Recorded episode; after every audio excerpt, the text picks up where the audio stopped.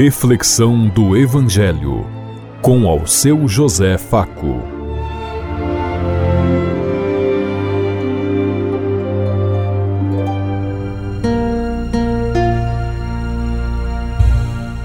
Paz bem a todos os ouvintes da Rádio Construtiva e todas as emissoras em sintonia conosco e o povo que nos ouve.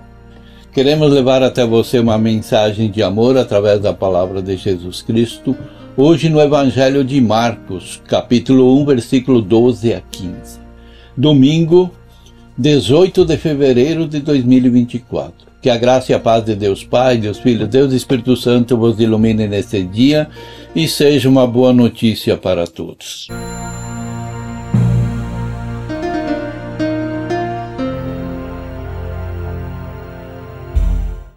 O Senhor esteja conosco, Ele está no meio de nós. Proclamação do Evangelho de Jesus Cristo, narrado por São Marcos. Glória a vós, Senhor. Naquele tempo, o Espírito levou Jesus para o deserto. E ele ficou no deserto durante quarenta dias, e aí foi tentado por Satanás. Vivia entre os animais selvagens e os anjos o serviam. Depois que João Batista foi preso, Jesus foi para a Galiléia, pregando o evangelho de Deus e dizendo: O tempo já se completou e o reino de Deus está próximo. Convertei-vos e crede no evangelho. Palavra da salvação. Glória a vós, Senhor.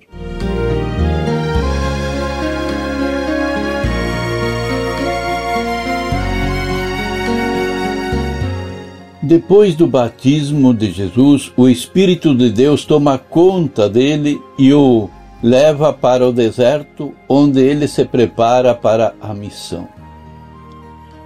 O evangelista diz que Jesus esteve no deserto durante 40 dias e que foi tentado por Satanás. No evangelho de Mateus se explicita a tentação. Tentação do pão, tentação do prestígio e tentação do poder. Foram três tentações que derrubaram o povo no, no deserto e depois da saída do Egito. Esses foram os três grandes problemas que eles enfrentaram. Tentação é aquilo que afasta alguém do caminho de Deus. E hoje nós vemos muito essas questões de cada um se achar dono e senhor, criar seu próprio Deus, tantos cristãos sem Cristo que buscam seus próprios interesses. Então, orienta-se essa palavra de Deus para que Jesus, ele que enfrentou as tentações, não deixe que isso possa acontecer nos nossos tempos. Jesus é igual a nós em tudo, até nas tentações, menos no pecado. Inserido no meio dos pobres e unidos ao Pai pela oração, fiel a ambos, ele resistia e seguia pelo caminho do Messias servidor, o Messias servo, o caminho do serviço a Deus e ao povo. O evangelista Marcos inicia dizendo como foi o começo. Você estaria, esperaria de Marcos uma data bem precisa. Em vez disso, recebe uma resposta aparentemente confusa. Para descrever esse começo, Marcos cita Isaías, Malaquias, fala de João Batista, alude aos, ao profeta Elias evoca o profeta servo de Javé em Isaías e as tentações do povo no deserto, depois da saída do, deles do Egito. Você pergunta, mas afinal, o começo foi quando? Na saída no Egito ou no deserto? Em Moisés, Elias ou Isaías ou Malaquias ou João Batista? O começo a semente pode ser tudo isso ao mesmo tempo. O que Marcos quer sugerir é que olhemos a nossa história com os olhos de Deus. O começo, a semente, a boa notícia de Deus está escondida dentro da vida de cada um de nós, dentro da gente, dentro da nosso, do nosso passado, dentro da história que nós vivemos hoje. O começo da boa notícia na América Latina está escondido na residência e no despertar das etnias indígenas e negras que buscam vida, dignidade, respeito, liberdade para todos, resgatando a sua história e recomeçando os valores éticos presentes na cultura desses povos, os indígenas se unem aos descendentes afro a todas as pessoas que sofrem injustiça, discriminação e todos aqueles que sabem ler a história de Deus na história do povo e acolhem esse povo sofredor como o povo de Deus.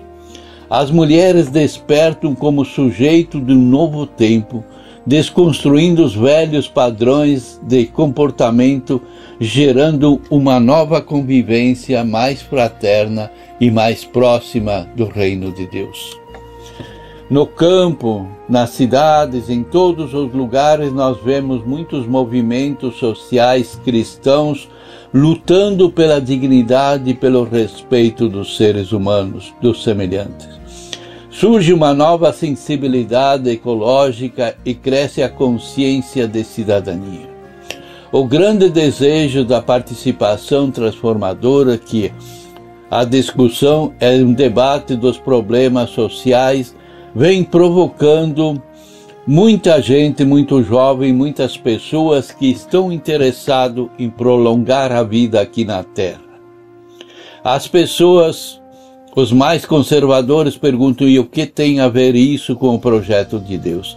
Tem tudo a ver com o projeto de Deus, porque Deus criou esse mundo e nos colocou nele para administrar, para cuidar, para zelar, para fazer com que ele seja sinal de vida e garanta a vida de todos. Não é de uma minoria como muitos pensam, que se acham privilegiados e que se acham abençoados.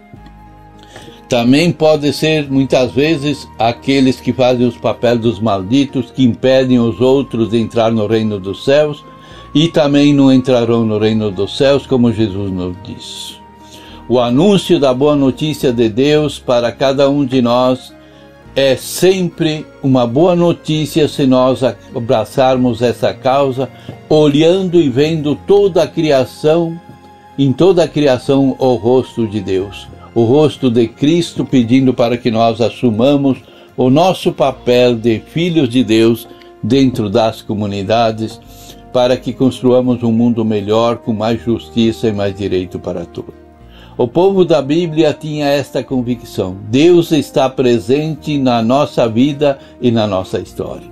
Por isso, eles se preocupavam em lembrar os fatos e as pessoas do passado.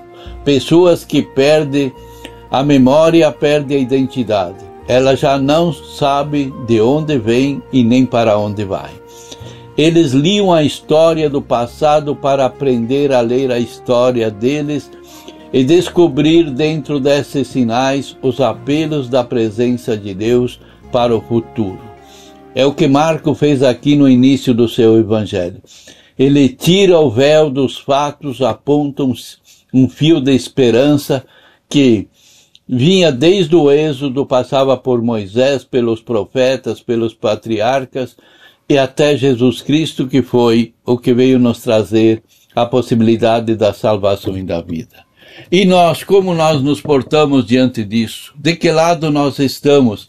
Daqueles que fazem do mundo, dos objetos da riqueza o Deus, ou aqueles que caminham com Deus, presente, como Jesus disse, eu estarei convosco todos os dias da vossa vida, e esse Jesus é o guia e mestre de nosso caminhar. Pensemos em tudo isso enquanto eu lhes digo. Até amanhã, se Deus quiser. Amém.